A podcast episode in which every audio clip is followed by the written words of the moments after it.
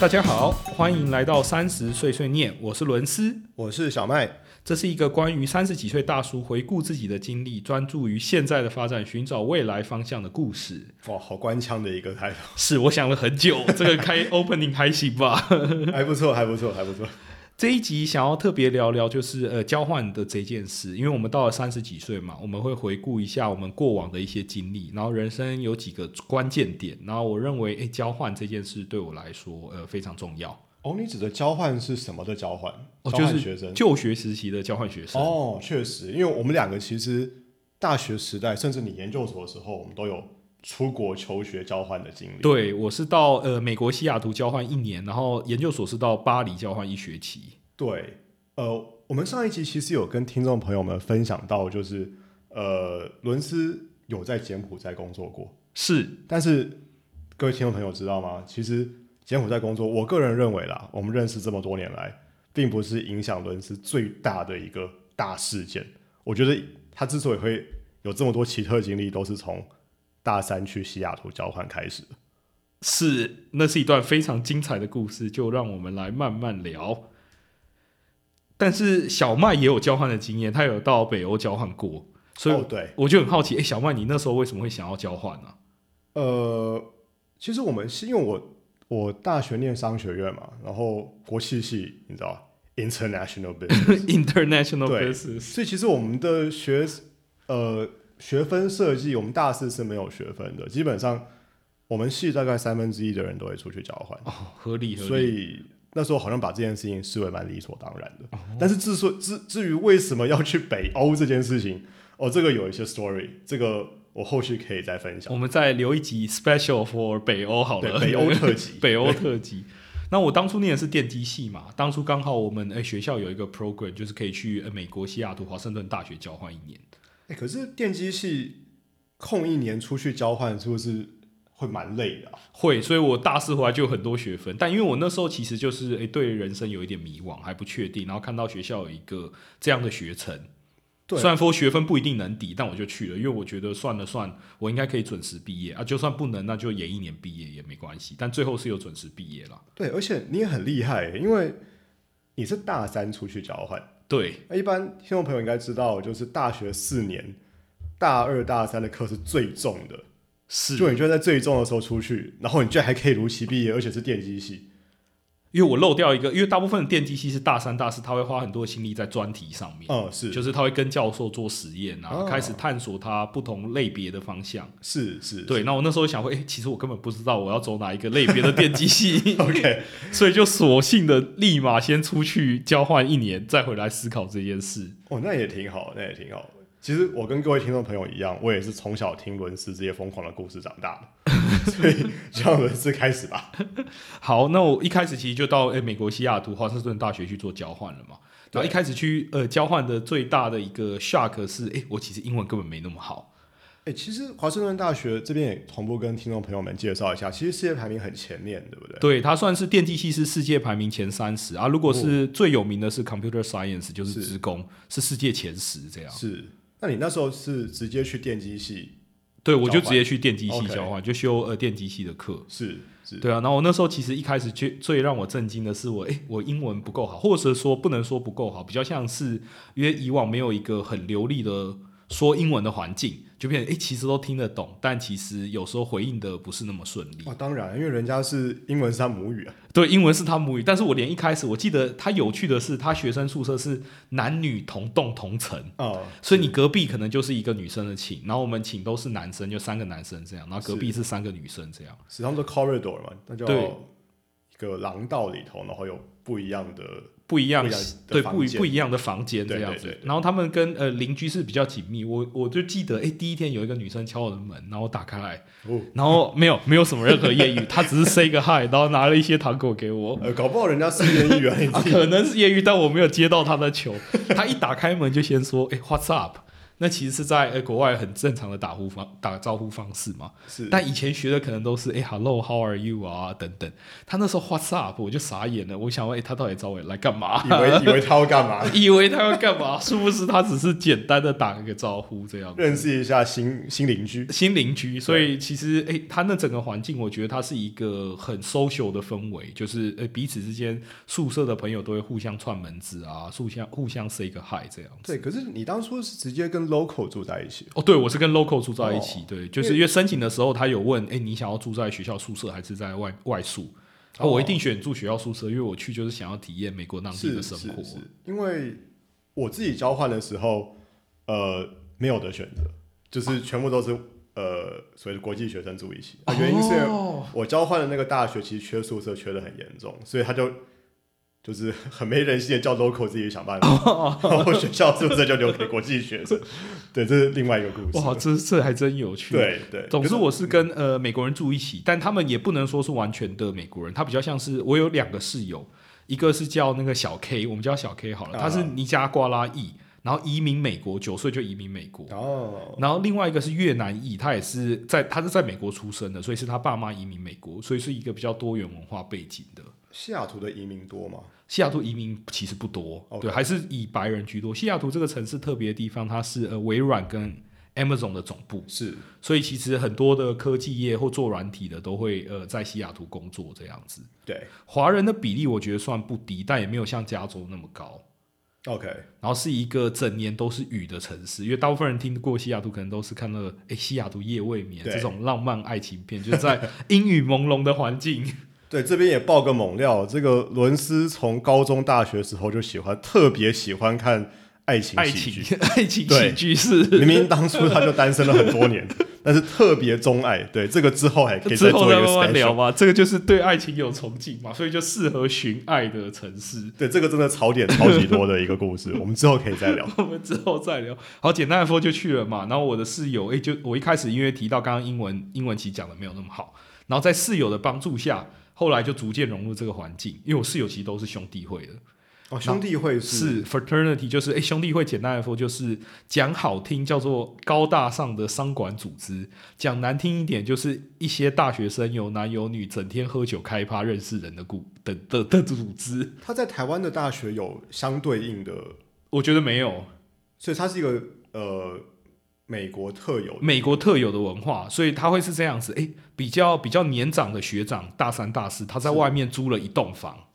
然后他就收了很多的小弟，他叫 plug，小弟 就真的是小弟。然后你大一大二进去，你就是住，你就因为你可能是住学校宿舍嘛，但你就会去他们的那栋房帮忙打扫啊，帮忙打杂啊、然后他会给你一连串不理不合理的指令测试你的忠诚度，比如说我给你一颗鸡蛋。然后我在上面签名，然后我会跟你说，哎、小麦，这个鸡蛋你要保管三个月，绝对不能让它破鸡掉。蛋，OK 鸡蛋对， OK，然后这三个月我就会想尽办法去骚扰你，然后可能叫诶其他室友去把你的鸡蛋弄破啊，等等， OK，这 就叫是忠诚哦度这测试，叫忠诚度测试，对。 OK 然。后当你熬过一两年之后，你就可以成为大哥，因为永远都有新的小弟就是 plug 进来，哦，对，所以就是个学长学弟制的概念，学长学弟很严重的一个组织，但它好玩的是，因为它每一个周末都会办 par，哦，就会办 party 嘛。然后因为他他有有男生的兄弟会，有女生的兄弟会，所以他们都会类似联谊，是就周末都会办很大的 party，因为他们是在外面住宿的嘛。是对，所以就一整栋，然后可能泳池趴啊、哦等等，哎、就会去参加 party。这也那是个关系蛮紧密的一个组织。它是一个关系很紧密的组织，因为这些小弟就是受到各种折磨嘛， 所以折磨之后，哎、关系就很紧密。你就把它想成是军中的训练，他可能哎、今天召集所有的小弟，可今天可能是零下三度，他说哎、 OK，我们现在要去训练你们这些 pledge 的忠诚度跟有没有坚毅的毅力。大家现在开始脱衣服，脱到只剩一条内裤，然后跑，然后他们就开始跑了。你就觉得，哎、怎么这么多白痴的行为都会在那个兄弟会那边发生？ OK，但是也因此，因为他就有、哎革命情感，因为大家都看过双方的内裤，然后在零下三度的时候、穿着一条内裤跑步，哦，那确实跟军中新训有点像，就嗯虽然很说像。对虽然说真的新训，假如真的做这些事情的话，应该会会被告吧？ 现在会被告。对，会不会告？然后反正总之我两个两个室友都是兄弟会的，然后他们都是担任这个小弟的职位， OK，就是最低阶的，最低阶的小弟就干尽各种杂事。然后我这个外来者为什么能够顺迅速？打入这个宿舍圈呢，有一个很大的关键点，因为我当时二十一岁，啊，是相对比较年长是，然后在美国二十一岁可以合法买酒，哦，OK，然后他们是一群十八岁的小弟，呃，然后诶、他们要买酒还要靠什么假证件啊，或一堆旁门左道啊，都 OK 买不到酒，但是我可以合法的买酒，哇塞，所以我就成为他们最大的酒商供应源。他们开趴要买酒的时候就来找我，哇塞，你确定你可以在节目上讲这个吗？所以他们喝酒是合法的吗他们喝酒。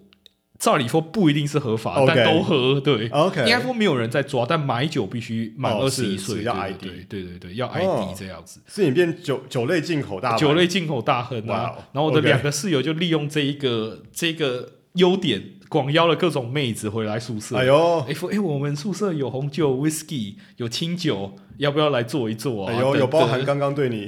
的那位吗？ 啊？没有，他应该觉得 第一阶一开始我们就有点尴尬，所以我们有一个不好的开始。 OK，对，而且他可能不太喝酒，对，哦，他请我吃糖果，对，所以是一个非常好请你吃 茶的、非，OK，OK，常好的清纯的 邻居这样子。然后总之呢，我就借由这个酒的事件去融入这个社会嘛，所以也算是交到了第一批朋友。是对，所以第一批朋友就这样子，哎，交到了。虽然说就是真的是名副其实的酒肉朋友， 每周五哎他们要开趴就协助买酒，然后参加他们的 party 这样子。所以你你有正式入会过吗？我没有正式入会，他有问我要不要正式入会，哦但你想我去交换一年，也是当人家啊的小弟。什么什么 什么什么都没有，什么对好不处能都当没学得长到的时啊，候没有当就学就长就回来对了啊，然后他这边保保护一颗鸡蛋，我到底是去干嘛的？ 哎、不过人家邀请你入会，应该也算是一种肯定吧？我觉得是因为他是一个，他其实算是一个亚洲人的兄弟会，所以那边哦很多那个 Asian American，或者啊是他可能不是纯白人的兄弟会，了因为解，我室友是呃越南裔嘛，所以对他也加入 Asian American。但是我另外一个那个那个尼加瓜拉裔的，他也加入了这个比较偏 Asian American 的组织，这样。哦，OK，然后他会跟其他的诶、姐妹会啊做很多的联谊这样子，然后然后去各种 party 啊，然后大家哦 OK 可能有看过一些美剧专门在讲这个，对，都很荒唐，啊都很剧情荒唐的剧情，对，就是会在那个 party 上发生这样。嗯，我刚才想说，台湾的大学的社团大概分成几种，嗯，一种是就是你有一个一起做的事情或者兴趣，比方说一群人很喜欢做蛋糕，对，或是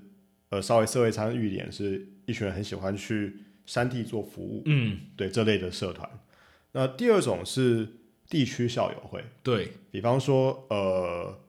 可能本来是台中人、台南人、高雄人，然后到台北来念书，对嗯那就组成一个可能熊友会、中友会、南友会。那第三种是高中校友会，但这个有的时候跟地区校友会会结合，对，像我们师大附中的校友会，对，就就跟还台蛮北热衷，对对对对对，所以台湾好像比较少，我觉得是因为台湾呃举例来讲，你觉得大学生满脑子在想的会是什么？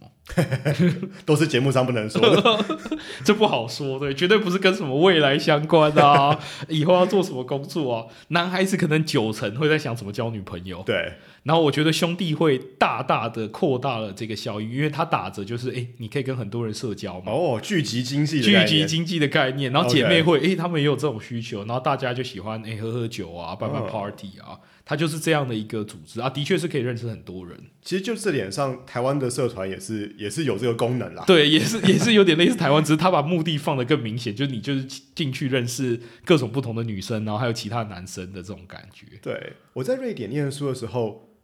我比较没有听说有兄弟会这个东西。我但觉得这个是可能是美国特有的文化，对吧，啊嗯嗯，欧洲好像比较像是他们有个组织叫 Student Nation，、哦，叫但是听起来好高大上的组织，呃也不一对定，其实就是地区校友。哦，对，就是像以我那时在瑞典的话，瑞典有很多不同的省，嗯然后比方说呃，他从斯德哥尔摩来的，就会有一个叫 Stockholm Nation，、嗯，就是斯德哥尔摩学生联会，就类似我们了的解就类似这北友样会、的中友会、南友会组这样。织这样对子，对，但因为我那时候是国际学生，嗯。所以我们是可以随便加入，哦但是我不知道瑞典当地人，就我所知好像是要按照自己的，哦，自己的对地自区己的才可以区加入，对，对，而且我们那时候很机车，就是呃，学校单位是不发学生证的，你一定要加入个学生联会，他才会发学生证给 你。他强制你们一定强要制一定要去， 一定要对参加社。一定要去团，对，那我那时候就选一个离我宿舍近的，我也不知道那是什么州，我根本没去过。他就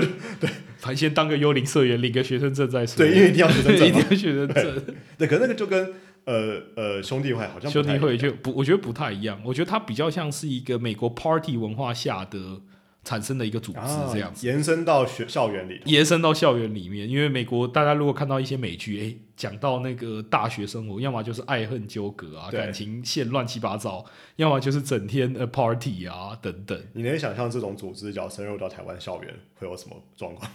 我觉得会大乱，而且会被抗议吧。而且家长会很不爽，家长会对不很不爽，他第一个这个组织就会被炒掉。 但是美国毕竟是注重自由，对是一个非常自由的国家对，尤其念大学都成年了，都成年，大家要自己为自己的行为负责、啊。，是所以这就要你觉得一个兄弟会最成功的要件会是什么？就假设一个以第三者的角度，你怎么看待这个兄弟会会很成功或没没有成功？呃几个，我觉得几个点，就以台湾这边嗯做社团的几、几个点，一个是你要一直有新的社员，对，然后第二，只要以兄弟会来说的话，就是你可以经常约到妹子，是哇，非常的精确。 这两个呢都有一个关键点，你你那个兄弟会有没有钱？然后因为你那个兄弟会如果很有钱，你可以在精华的地段租很棒的房子，办很 bar 的 party，嗯嗯然后你也可以，因为你只要有很棒的 party，你就可以跟比较知名的姐妹会合作，因为她很愿意来参加你的 party 嘛，很好玩，对啊，哦，所以所以这是个弱肉强食的世界，这是个从小他们就知道这个资本主义的重要资本哦主义性。的力量，对 哇塞，我还记得我室友说说过一句很经典的话，他说：“你如果想要找到女生当朋友，他用的是比较粗俗的讲法，啊、是对。”然后他就说：“诶 i f you want to get the chicks, 啊、 either you got the books or you have money 哦 or 哇 looks，塞所以其实三个，他就说，哎、你要么就三个，你要么有钱，要么就是长得帅，要么就是你脑袋有点东西。哦，对，但是兄弟会这件事，因为你想，你觉得大家去那 party 会开始讨论一些非常学术性的问题吗？ 绝对不会跟你讨论什么 AI 区块链 啊，哎、现在新链计划怎么样啊？会当怪咖吧？回答个，所以它基本上就是一个非常，我觉得 focus looks 跟、啊 跟 money 的一个组织就这样充子，斥着荷尔蒙跟充斥着荷尔蒙跟金金钱的地方钱的。地方，嗯，OK，所以我有一天早上醒来的时候，我那时候会非常的震惊。这就是回到我们这一季的标题，诶，我的室友是要头这件事，嗯，你的室友真的是要头，他真的是要头，因为哇他塞要赚钱嘛。所以我那时候一起 OK 来，我看到他在打包一些药丸。我就很 shock，我就很震惊，想，哎、那到底是什么东西？他那时候讲了一个名词，我到现在至今搞不懂那药丸到底是什么。我只知道二十块美金一颗，哦，不便宜，不便宜。然后他问我要不要买，我跟他说不要，因为我我是乖乖牌嘛， 对，啊也不想要因此惹祸上身。呃，对不起，这边我还是打断一下，这件事情在西雅图是合法 的吗？在西雅图，其实吸食大麻是合法的，哦虽但然是大麻，对他不他那个药应该不是大麻，对他不知道是什么东西，不知道是什么成分的哦药，对哇，你刚刚说二十块美金等于是六百块台币左右，对，六百块台币一颗，哦其实对一小颗，一小颗，所以其实是暴利，对啊，哦，但是也不知道那到底是哪里来的药，然后他是真的在呃校园贩卖这样子，对啊哇，因为好像前不久有看到新闻说美国好像有在查这个事情，我觉得美国各校园可能都有在查，然后它有点类似游走在法律边缘，因为它有一些药是可能是违禁品嘛，嗯有一些可能不是，然后他们可能是拿这种诶非非医疗性的去做一个贩卖这样子，哇塞，这感觉好像那种美国的毒品的电视剧毒品的那种呃绝命毒 师，绝一命始也毒是师开始为了赚钱。为了赚钱，虽然说对绝命毒师赚钱的原因不是为了把妹子，但是他是为了癌症 救自救自己跟救他留一些钱给他老婆，哦对对对这应该不会爆雷哈，这个应剧该都不好会久爆。雷，对。 所以他们真的是找找各种管道赚钱，然后我室友就开始在做这些贩卖，对啊。那我就非常的震惊，觉得哇，这个是全世界排名三十名的学校，他是认真要头的要头，他是认真要头，他是真的有在贩卖，但他生意不是做的很大，比较像是他缺钱来才稍微做一下这样子。哇！就他后来有达成他的目的吗？我觉得他有对，但我觉得他们有一个概念很好，就是他觉得他要呃 study hard，play hard，所以他其实学业上并没有落掉，就是他认真忙起来读书的时候是熬夜的那种， 其实他是个很认真读书的要头。可以这么说。哇对塞！嗯可是 他啊他就是为了赚快赚一些快钱呐、对啊，但呃，国外对药头这件事情的想法是不是跟我们也不太一样？我觉得是，就是台湾，呃，我觉得这的确是呃非法的，一定是负面的嘛，就是你不应该做这些事对，嘛。那没对没话讲啊。对，当然没话讲。对，但我觉得国外它比较像是呃，他大学时期很多人是采取一个混乱的概念，就他其实不知道他要做什么。所以这边其实谈到，哎、那时候华盛顿大学的学制很有趣，你大一大二其实是不分系的， OK OK 就是他完全没有那个科系的概念。是美国都这样吗？还是你的学校特我的理解是，很多学校都这样子， OK？就是大一大二其实都不分系，然后你大三你才开始选择你需要的系，然后你需要进入那个系，它有一些 prerequisite，就是有一些必须要修的课，然后你才去修这样子。哦，那个类似通识课嘛。对，其实就是呃，它有点类似先导课，就假设你想要进入电机系，你应该要完成诶这十门课，然后你才可以申请进入电机系。哦，然后不是你申请就能够进，因为他可能会看你这十门课的成绩啊，或你过往一些学业的表现等等。哦，那真的跟台湾很不一样，欸因为对台湾是等于是你高三十八岁的考试，对，然后那个考试就直接考进这个系。是，对，那你只要不适应的话，可能如果还要转系，那就比较麻烦。但它但听起来，呃，华盛顿大学是你先考上这个学校，对，然后再去做选修，再去做选。可是它有一个好处，因为就像呃台湾大部分十八岁的高中生，他其实根本不知道他要干嘛。对，他选系其实很用很简单的方法，诶，第一个二分法，第一个你要念文组还是理组还是一。然后就选了对一个大类别，然后你进入那个大类别，很多人其实都是按照分数填下来。对对，然后比如说，诶，你文组你第一名可能是 A 法律啊，再来就是商啊，对对啊，然后就往下填这样子。对对，然后诶，如果你是工科，你可能就电机系啊，然后机械系啊，再往电机系、自工系、机械系往下填这样。是所以大部分人其实不知道他要做什么的。是美国的这个好处就是，诶，哎前两年你可以好好的探索你自己，然后到了大三你就好好认真思考，因为你前两年都是修一些比较 general 的课，再去思考你要选择是什么。可是我觉得这两个制度不能说美国的一定好，因为它有好有坏。哦，台湾的是平均水准高，因为不论你 OK 选什么系你大一大二都正规的按照学校的体制走。哦所以你的基础的知识其实是 solid 的，就是其实算是蛮稳固的。哦，我举例来说，就是因为你大一进去的时候，比方说就是念电机系，对所以你就是电机的东西就学四年，对但是。美国这个情况变成说，我先考上这所学校，然后我可能大二的时候再选择了电机系，那我就是两年的电机专业嗯对训练，所以这是有差别的，对不对？这是有差别的。对，所以实力上其实台湾的平均水平比较高。我们讲平均的话，然后美国其实就产生两极化，就有一群很强的人跟有一群很废的人。这群很强的人是他本来就对某一个东西有兴趣，他可能 OK 经过自有自我探索之后，找到他喜欢的东西，然后一直往那努那方面去努力学习。这哦样、等于是说，大学前两年别人还在探索的时候，他已经知道他已经要做知道他这要个事做什么，或他即便探这前两年他也在探索，但他探索完非常肯定他要往这个方向走。情。OK 对，然后所以但是有另外一群人，比如说他可能整天 party， OK，两年 就这样过去他了。还是不知道自己要做什么，还是不知道自己要做什么，所以哇大三就很迷惘，然后就随便选了一个比较好申请的系，因为我刚刚有提到说，不是所有系你要申请都可以进的嘛，他要看你的随学业表现啊。等于说他们把这个选系的这个竞争，我们是十八岁的那一次考试，对他们是延后到了二十岁。对，可以这么说。所以其实他们就有两次，第一个是考进那所学校，第二个是你要选某一个系。所以有一些热门的系相对就比较竞争，哦，所以他们的竞争其实是从上大学才开始。可以这么说，对哇，我觉得。但是因为你申请进那个学校也算是竞争啊，对啊，我我们的话比较像是十八岁的那那次考试，就是我们那个学业巅知识的峰期巅峰，巅然后就峰开期始的直线下落。对是。哇， 很所以酷我欸。觉得这不不一样了。但我觉得这有趣的地方就是它 M 型化嘛，也就厉害的很厉害，但其实就是不知道到底自己在干嘛的人也很多，这样、哦，不过美国本来就是一个怎么讲，就是肉弱强食的社会。对他们是非常非常明白的在讲这件事的。我觉得他就是不避讳地在讲物竞天择，弱肉强食，也就是美国梦嘛，就是靠个人的奋斗努力，然后实现你可能家里本来很穷，或者是可能经济上比较不好，然后你靠个人的努力实现你的梦想。这哦个梦想可以是诶成为诶华尔街非常厉害的金融家，成为非常厉害的工程师，成为诶很有天分的艺术家。对，然后或者是成为在某一个领域你做的很开心的一个阶段，所以我觉得他非常鼓励就是多元自主，然后他鼓励你去寻寻找你自己的这个自由，这样他尊尊重自由的这件事。对他们比较没有限定说你一定要万般皆下品，唯有唯有读读书高，高，比对较我没有对对对，我觉得这个是，但我觉得也是因为它市场大，对，所以美国你几乎看每一个行业都有它的佼佼者在，是所以他也非常推崇，就是你尝试各种不同的兴趣，然后你找到你喜欢，你就在那个领域发扬光大，对啊。但是前提是你要可以赚钱。哦，对，前提是你还是要能够养活自己啊。美国应该是个蛮蛮呃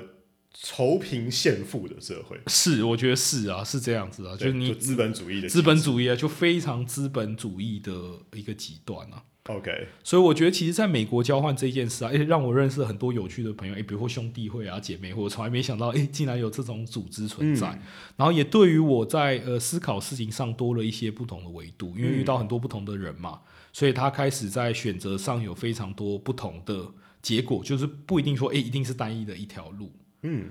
其实节目一开始我有提到，就是其实伦斯高中的时候是个很乖的人，你知道吗？就是啊、他可能是闷骚啦，没有，但是真是的很乖没的，有没有闷骚啦，但是但是就他不会把他的疯狂表现出来的那种。 没有，是真的很乖。但但是确实就是从美国那一年回来之后，我们我们这群同学都有感觉到，就是伦斯真的在想法上面变了很多。我不知道你自己有没有感受到，我觉得有，主要是因为见的人多了。因为啊我高中坦白讲，我就是一个呃台湾体制下的呃，然后哦整得天力变者魔，术，以为可以 把妹子以为可以把妹，其实不行的。 没有，就是乖乖读书，然后诶就正规的诶考职考，然后就上了大学，就乖乖念书，这样对念的还是电机系，因为在台湾觉得诶呃很以标后就准的进进嗯台积电、联发科嘛，很非常的标准成的，绩好的成绩好的同学会会去会去模走式得了对，会走对的这个模式。然后美国之后发现，哇，原来每一个人的兴趣都可以这么多元，然后他的未来是多了非常多的嗯选项，就是也不不必要说现实你一定要走某一条路。所以美国给我的，如果说诶这一段交换最有价值的部分，我觉得是人生多了很多的选择啦，就是不是哦只有一种模式。它有很多的选择，然后你要为自己的选择负责，但是你做的这个选择就要好好努力去达成它。 OK 所以这个交换对于来我来说是见了很多的世面，这样子， OK，对吧、大概就是这样。这以上就大概是我美国的故事，嗯，很精彩耶，我觉得对吧、啊希望给大家有一些呃不同的启发，然后也鼓励所有的在学学子可以做申请一个交换，对吧、是的啊，因为前几年其实这件事情蛮辛苦的，因为疫情的关系，对，但是还好现在也慢慢解封了嘛，现在慢慢解封了，对吧、啊去对出去看看世面，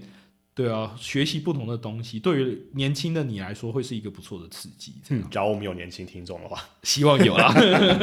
好，谢谢大家。以以上就是今天的三十碎碎念，我是伦斯。我是小麦，我们下次再见。谢谢，拜拜。